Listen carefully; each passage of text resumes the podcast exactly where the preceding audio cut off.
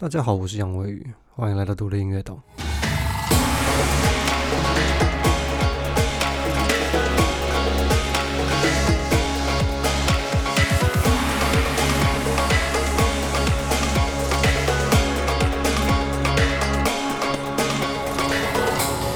二零一八年年底，我在台北的讲座，呃，主题是独立音乐的电商时代啊。那我在那边分享了社群媒体群众累积的理论基础。那那时候我所分享的是我听到、我看到的，那我整理我所接收到的资讯，所对所准备的一个讲座。我那时候是希望能够开一个头，看是不是有其他人跟我一起在这件事情上呃奋斗，呃，确保不是我不是一个就是第一个发现的人。到目前为止，我好像真的是第一个发现的人，不然到现在怎么还没有人跟我说呢？Anyways。呃，时代一直在变嘛，那这社群媒体的演算法跟呃串流平台演算法也都一直在改变，然后大家听音乐的习惯也都一直在改变，这整个市场呃本身就是一个不停在转变的市场，所以对于整个理论和操作的理解啊，我在这几年呃其实也加深了不少，跟有多了不不少的理解，那我自己也有多很多就是操作的经验，所以也会改变我之前过去的一些想法。所以今天这一集，我们就来认真的重新理一理这整件事情啊。那如果你是希望未来有机会可以用自己的作品，呃，累积群众的独立音乐人，然后你没有那些该有的人脉关系，或者是哎，甚至是裙带关系的话，这一集我相信对你来说，对于观念的导正跟整个逻辑的铺陈是，我觉得是非常非常重要的。这也可以说是我这几年在。英国到现在最大、最大也是最重要的心得，在今天分享给大家。OK，那这整件事的理论基础呢，它一样是建立在当时我讲的 Desmond Morris 这个社会心理学家出的那本书，叫做《Intimate Behavior》。那他在人际关系的心理架构呢，把人的人和人之间的关系归纳出了一些呃固定的心理步骤，也就是你要必须要完成这些心理步骤，你才有可办法一步一步的加深人跟人之间的关系。你没有办法跳过这任何一个步骤，因为跳过步骤就叫做侵犯啊。这是在过去的 podcast 都有不停的重复给告诉大家。那在艺术家和支持者和也就是所谓的消费者之间呢，也确定必须要存在一定程度的心理连接和理解哦。那你的支持者才有可能会掏钱，呃，支持所谓的艺术家或者艺术品，因为毕竟呢，艺术品对于人类来说是并没有任何需求上的满足的，呃，这跟任何呃在这个现行世界所实行的这整个消费行为的逻辑是完全不一样的。通常的消费行为是因为你肚子饿，所以你要找东西吃；因为你有个问题需要解决，所以你花钱；你有一些问题需要。呃，达成，所以你去找人帮你处理这些事情，都是因为你有需求上需要解决。但是，呃，照一般的生存生存来说，哎，跟生活上来说，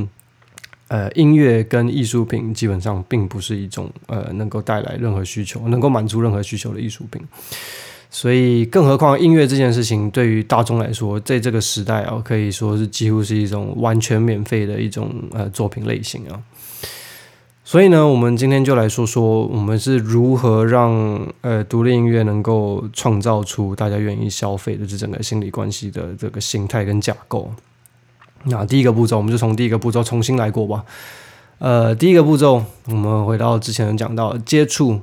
接触陌生人，那接触陌生人这件事情，用社群媒体投放广告可以轻松的做到。那我现在已经在准备这个方面第一个阶段的课程，那很快就可以提供给大家，在接触这件事情上，能够不用走很多我他妈这几年走的冤枉路。我也是花了不少钱啊，我后来发回头看了一下。我这几年大概花了好几十万在就是广告投放这件事情，终于给我理出一条套路。这样，那在这个接触的阶段呢，其实有一个很重要的重点，就是创造一个不小心发现的这个美丽的误会啊。那你有没有想过，为什么在偶像剧之中，就男女主角一定都是所谓的邂逅？邂逅这件事情，就是在人的心理防线中，能够就是突破人的心理防线的一个最好的方法，就是不小心的。就是不小心撞到书掉在地上，哎，就认识了。那如果有一个男的走过来，就是一脸就是盘算了很久，讲讲想好什么话跟你认识了，那人就会有自动心理上的抗拒，这就是人性，这是没有办法避免的。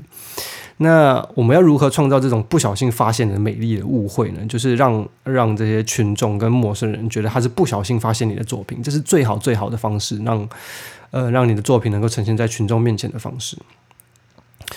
那创造这种不小心发现的这个美丽的误会的方式呢，最好的方式就是你就是偷那些在网络上会 viral 的影片，就是爆红影片。在网络上音乐类型的爆红影片，我们可以看看它有哪一些共同点。通常这些爆红影片都会在一些都是一些非常简单的装置拍的，可能就是手机拍的，而且通常都是一镜到底。通常一镜到底会比人给人一种比较强烈的真实感跟就是实境感，所以诶，通常在接触的这个阶段，社群呃进行社群媒体投放广告的时候呢，通常这个影片的形式几乎都会是一镜到底的情况。那呃，就跟以往。呃，大部分人发行音乐作品的时候，他会放 credit list 或是标题跟一些呃文案等等的内容，就是那所谓看起来逼格很高的东西。在这个阶段，其实也是不建议的，因为我们知道我们必须要创造一个不小心发现的这个美丽误会。如果他看到你写了满满的文案跟呃 credit list 的话，他就不会觉得这个东西是他发现的，他会知道这个东西他们已经发行过了，对吧？那我们仿照这些呃。会爆红的影片，通常它的标题都会是，就是哦，我发现了这个什么什么什么，它也太屌了吧，或者是我在路边看了什么什么什么，这个东西也太屌了吧，或者是，就你会看到一些很像 clickbait 的那种，就是点击农场标题，你懂吗？点击农场标题，其实在这个时候是非常好用的，但是你就是不要骗人就好了，对吧？不要像点击农场一样，点进去跟标题不同，那你至少要跟就是标题有所关联嘛。那我们就仿照这些贴文能够勾起兴趣的这个 headline，就是标题，能来创造出一个，就是这个人是好像是。不小心发现你的这个东西的感受，这就是一个第一个接触的部分，这是一个最理想的。呃，接触模式就是让你的作品接触到陌生人的模式哦。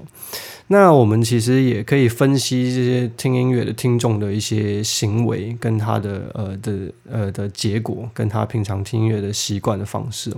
你会发现，这些尤其是喜欢听独立音乐的人哦，他会以身为第一个发现新音乐，然后身为第一个发现这首新歌，第一个发现这个新作品的人感到骄傲。你会听你这个这些人，就是你观察他们的行为，这是一个很共同点，在国外也是。国外我我我室友也是这样的人，他就会发现什么，他就传给我听，跟我说：“嗨，这个很屌吧？是我找到的。”这样，那最好这个音乐人刚开始还不红，那还一一边看着他越来越红，这样越来越红这件事情，对于刚开始支持他的这些独立音乐人来说，其实是一个就是更感到骄傲的一件事情。他们会对于这个音乐人的事业成长一起感到骄傲，所以在接触的情况下，我们要努力的创造出一个就是一个不。被这个群众不小心发现的这个美丽的误会，而最好的方式就是社群媒体投放广告。这个呃，为什么呢？就是你可以去听前几集啊。那接触到了这些群众之后呢，当然不是就这样算了。这个这个，如果就这样算的话，就跟呃过往传统唱片操作的呃没有什么不一样，因为他们在。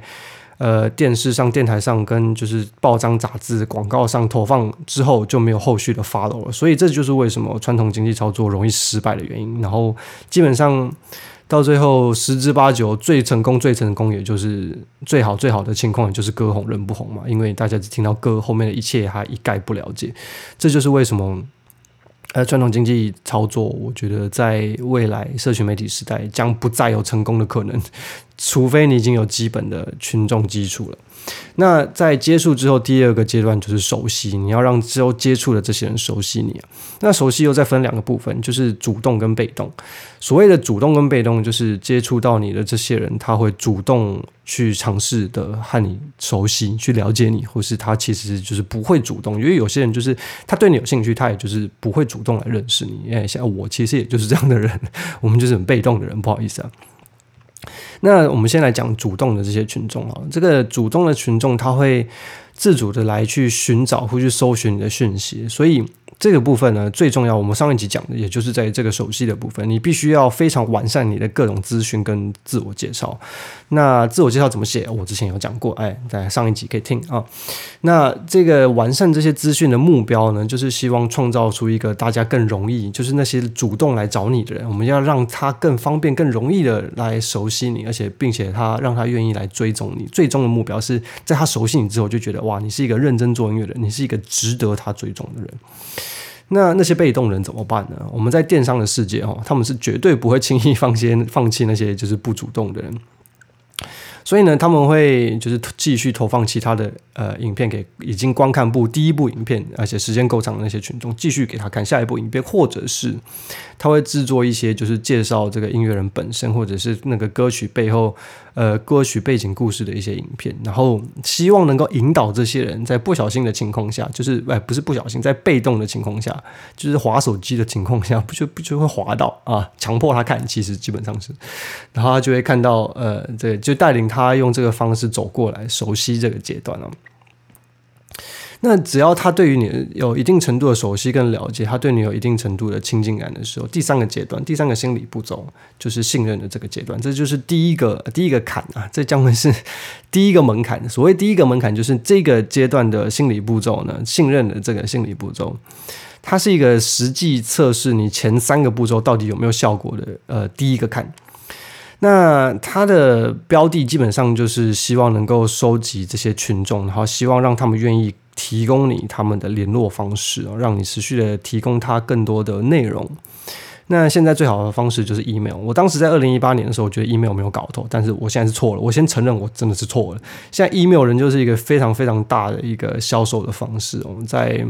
国外在台湾也是，现在电商也非常多，呃，或者是线上课程等等，这利用 email 销售的行为还是非常的完善，而且非常有效的。那这个信任的心理步骤呢，在主要就是实际测试前几个阶这几个心理阶段到底是有没有效的，所以它会提供你一个非常明确的数据嘛，到底有多少人 sign up 你的 mailing list，然后提供你他的 email，然后。让他们有办法可以呃联络到你，那你如何来达成这件事情呢？其实最好的方式就是你提供一个礼物，呃，当做诱饵，当做一个诱因，让呃这些群众接触到接触到你的呃你的影片过了，然后他也熟悉了你的个人资讯跟你的做音乐的理念等等的呃这些过程都已经走过了，让他愿意提供他联络方式给你，然后持续接收到你的消息，或者是持续接收到你愿意提供给他的内容。那非常常见的在电商里面非常常见的一些方式呢，就是什么免费体验啊，对不对？免费咨询啊，等等，免费检查啊，等等。那你再去免费做参与这件事情的时候，当然你就会得到一些好处嘛。那在你这个免费的过程中，他们就会对你进行这个所谓的促销或者销售方式。那音乐没有办法嘛？因为我们没有办法提供什么免费的音乐，因为音乐他妈本来就免费。那这个时代，音乐本来就已经免费。他打开 Spotify，打开 SoundCloud 或是 YouTube，他一听就是免费的。他干嘛要下载你的免费音乐？好吗？OK，这件事情是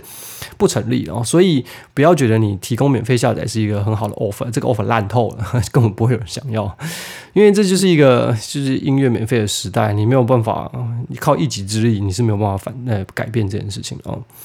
那除非你提供的音乐的下载是在任何地方都听不到的，就是独家范式，就是独家，就只有在这个地方可以得到，可以在这个地方可以听到，那或许还有一点价值。那你提供的这个诱因呢，也就是这个 offer，它必须要是一个就是绝无仅有的一个诱因，一个诱饵。就比如说，它可能是独家，就是在别的地方根本看不到的，呃，完整的幕后特辑，或者是你可以征求把歌迷的故事，然后写进你的作品里等等，或者问说哪你们喜欢你的歌人在哪里，你可以去那边表演等等，收集资讯，他们的资讯等等，或者是。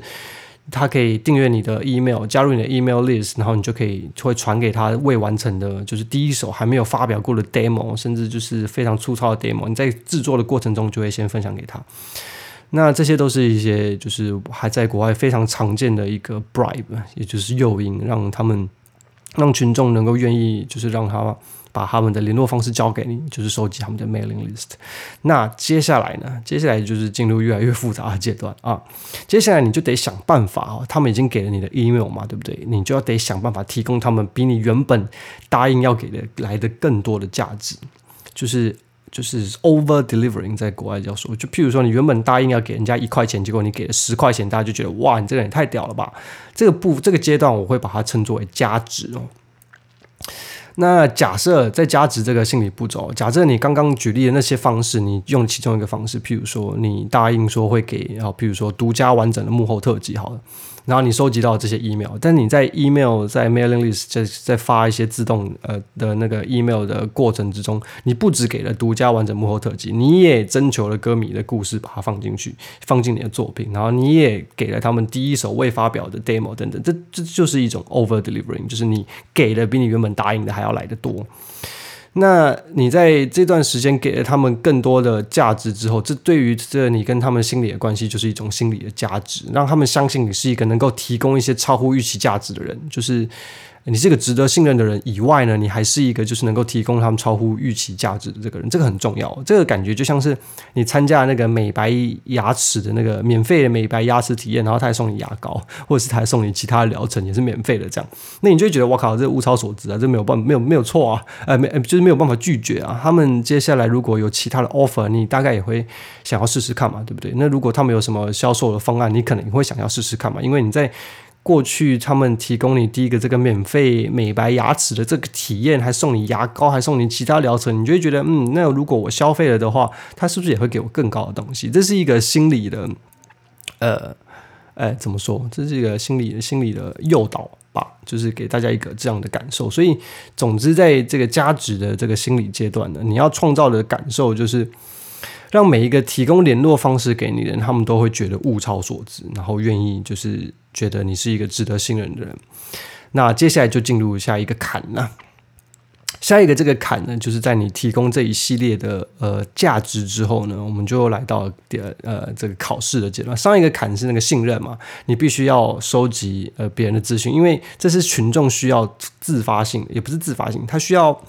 呃，有一个行为，他需要给你他的 email？这是一个行为。那你要让人就是愿意为你呃产生一些动作，通常都不是一件容易的事情。所以这会是个坎。第一个坎是信任，那第二个坎就是加值之后的这个肯定。这个肯定呢，这个心理步骤就是第二个坎，也是就是刚刚讲到的，就是一个又是一个考试的阶段。那肯定这个心理步骤，就是在测试你之前的这个价值的心理过程是不是有。呃，提供足够的价值，你的你过去这段时间提供的价值，是不是足以让这些人愿意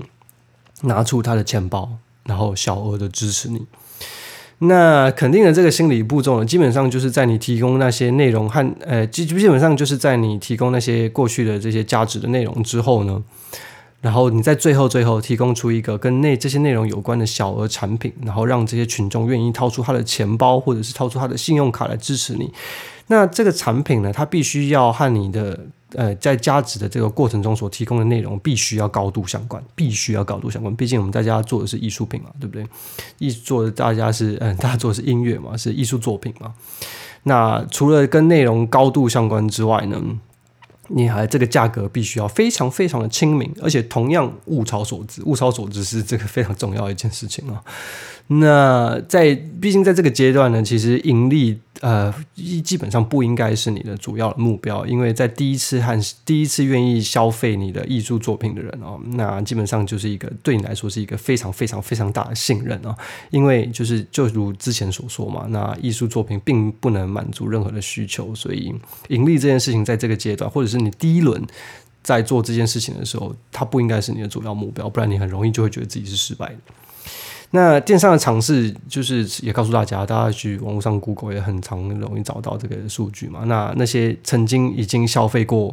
你的呃产品的客户，他已经掏过钱包、掏过信用卡给你的客户，你在下一次提供 offer 的时候，他有好几好几倍，比一般人有来的更高倍数、非常多倍的机会，会再次消费你的产品啊。所以在肯定的这个阶段呢，基本上最重要就是你就是创造出一个呃，让他们掏出钱包跟信用卡支持你的这个动作，这个动作非常非常关键，也非常非常不容易啊。所以我们才需要前面铺梗铺这么长，铺过四个心理步骤，一直到现在我们才会尝试的呃要求这些群众掏出他们的钱包，而不是就是看了广告看人家 MV 就会就是要求他们去买专辑，这是不合理的哦。那这其实哦。也要感谢这件事情。其实我在提供一个呃小小的 pebble，就是我在也是在国外看别人的呃发行的方案学到的。之前也大概有提过，我们这个这个方案也要感谢这个过去一百年来唱片公司把这个气宣广告成本全部放在专辑上，然后一张专辑卖你个五六百块这样。但是在这个时代，其实说实在，我们这个宣传成本非常低，甚至没有宣传成本的情况下呢，压一张专辑花不了你多少钱呢？可能才一二十块、二三十块而已。所以我们可以用非常非常非常非常低的这个压片成本跟呃，用几乎免费的这个方式，请这个阶段的群众，希望他们可以掏出钱包、掏出信用卡，然后告诉他们呢，他们只要负担呃基本的运费跟一点点手续费，我们就可以把专辑免费的送给他们。这就是一个呃非常好的方式，提供出一个非常物超所值的一张实体专辑的 CD，但他们只要花非常非常少的钱付运费就可以了。这是一个心理上的感受，这就是一个非常非常就是厉害的 offer，我不得不说，很聪明啊。那这个运费跟这个所谓的 handling fee，也就是手续费，基本上就可以 cover 你这个鸦片的成本，而且同时让这个消费者觉得物超所值。所以这真的要感谢传统唱片体系啊，希望他们继续保持一张专辑继续卖个五六百块赞啊。那如果你想要尝试在这个步骤就挑战盈利，其实也是可以的，也很多人在这个步骤就真的可以盈利。那他的方式是什么呢？他的方式就是在结账的那个最后一个步骤，因为他要群众还是要付呃所谓的呃运费嘛，所以它到最后还是有个结账的页面。那你在这个结账的最后步骤呢，希望。呃，你就可以在那个最后的步骤额外提供看起来就是更物超所值的加价升级套装。那这个所谓的加价升级套装，就是一些周边商品，就是一些利润比较高的周边商品，就是你可以真的可以靠这些周边商品赚钱的东西。然后你把它打包，然后用一个一次性的非常优惠的特价的呃方式。来吸引那些本来就已经要付运费给你的群众来进行呃加价购这件事情。那你要必须要强调的是，就是这是一个一次性的优惠，就是就是这一次错过就没有了。那就是刺激那些真的在过去这一段心理呃过程的这个旅程中，对你真的非常有好感的群众人，就是能够帮助你呃 cover 你过去这段时间所付出的呃广告的成本。那一直走到现在，从接触、熟悉、呃、信任、价值，一直到这个肯定的阶段，基本上一张专辑的呃发行流程的心理步骤就到这边走一个段落。当然，后面还有很多非常多的步骤，你才有办法继续把这些人往下带，继续提升他们的心理关系。但是我相信，我讲到这里哈，绝大部分人应该已经听到脑脑容量爆炸了。我相信。毕竟我整理这些东西也整理了好几年，我才有这个比较完整的心得，而且比较有明确的概念，该怎么执行这些事情。那毕竟这是一个未曾在华语世界流通过专辑发行的模式，跟想整个群众关系跟艺术家本身之间心理关系的一个逻辑。所以呃，我觉得呃，我今天大概就把这个群众累积的步骤整理到这里。如果越未未来接下来有更多人走上这条路的话，我再继续分享后面的过程哦。所以，呃，没有错。你现在听到这里啊，我们站在这个群众累积一个心理学的这个角度，我们从熟悉，哎，不，从接触、熟悉、信任、价值到肯定这五个步骤，就是一个非常非常基本的一个专辑发行的流程。那，呃，我相信绝大部分。通常在第一轮发行很难打到手指打平，但是也是有啦。通常大概就是六七个，六七个之中会有一个可以做到手指打平，甚至可以赚钱的。但是呢，你就算亏钱那也没有关系，那你仍旧可以就是看看你每一个步骤到底流失了多少人，那哪一个步骤流失了最多的人？那你有两个很重要的坎可以检视嘛，可以检讨嘛。第一个就是在信任的阶段有多少人给了你的 email，然后到最后肯定的这个阶段又有多少人愿意花钱支持你，你是可以检视。你到底在哪些哪些阶段流失了最多的人？那你可以增进或者是修改或者是优化这些心理步骤的引导方式，然后让这些转换的效率能够更好。那你也可以在每一次发行的时候，你都会累积更多的 email 清单嘛？你多多少少都会收集更多的呃，就是群众给你的联络方式。那这些东西都是降低你下一次发行的时候所需要投放的广告成本，因为你就是投了一些广告，引导了好几个心理步骤，他们才愿意给你的 email。那你的 email 清清单越来越大的时候，就代表你的呃狗广告投放成本基本上你的转换率转换的成本是越来越低的。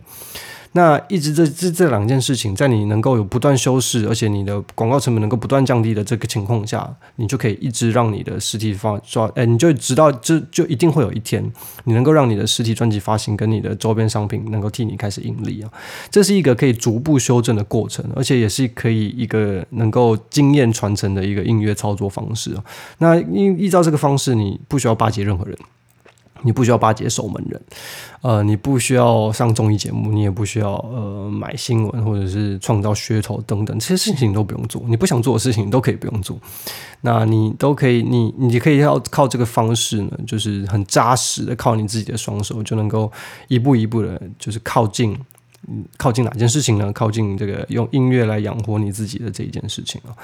这就是为什么呃，在国外有很多独立音乐人，他们是没有在表演的，他们宅在家里足不出户，他一样可以靠他的音乐就是养活一家老小。这当然不是就是一触可及的一件事情，但是这是一个有个有办法长期累积、逐渐扩壮大的一件事情。那这也是为什么在国外有这么多独立音乐人可以宅在家里足不出户，从来不表演，他一样有办法可以。呃，养活他一家老小，当然这不是一个一触可及的方式，这是一个可以逐渐累积扩大，而且拿来投资，就像是就是存钱筒一样拿来养的一件事情啊。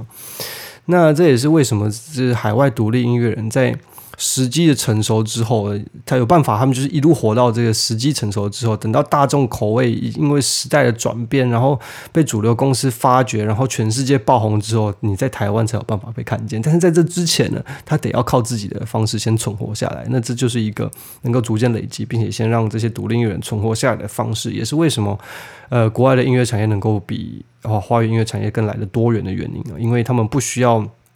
呃，一定要拼着马上爆红，才有办法延续自己的职业生命。那它整个产业也并不需要，就是希望呃能够快速的养出一个爆红的人来养活那些就是失败的投资。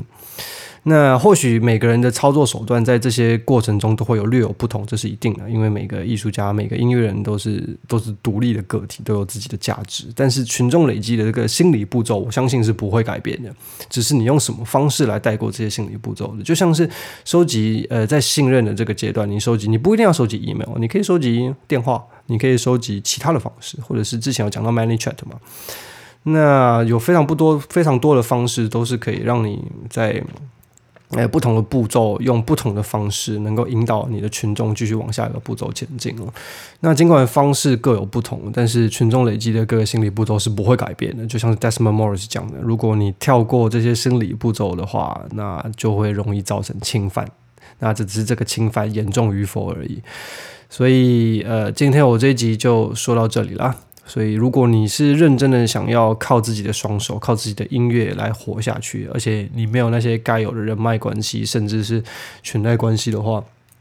我会建议你倒带回去，再把这一集听一次。这是独立音乐岛的 Podcast，那这一集的主题叫做“呃，独立音乐的群众累积系统完全攻略”。然后，我会建议你把。呃，纸笔拿出来做个笔记，把每一个心理步骤的重点记下来。想想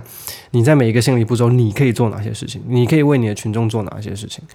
那这会，这也基本上是我在英国这些年来啊所学会最精华的内容了。我都把它放进这一集了。那所以这一集真的是耗费了我很多心血。那差不多就这样了。我是杨威宇，Till next time，加油。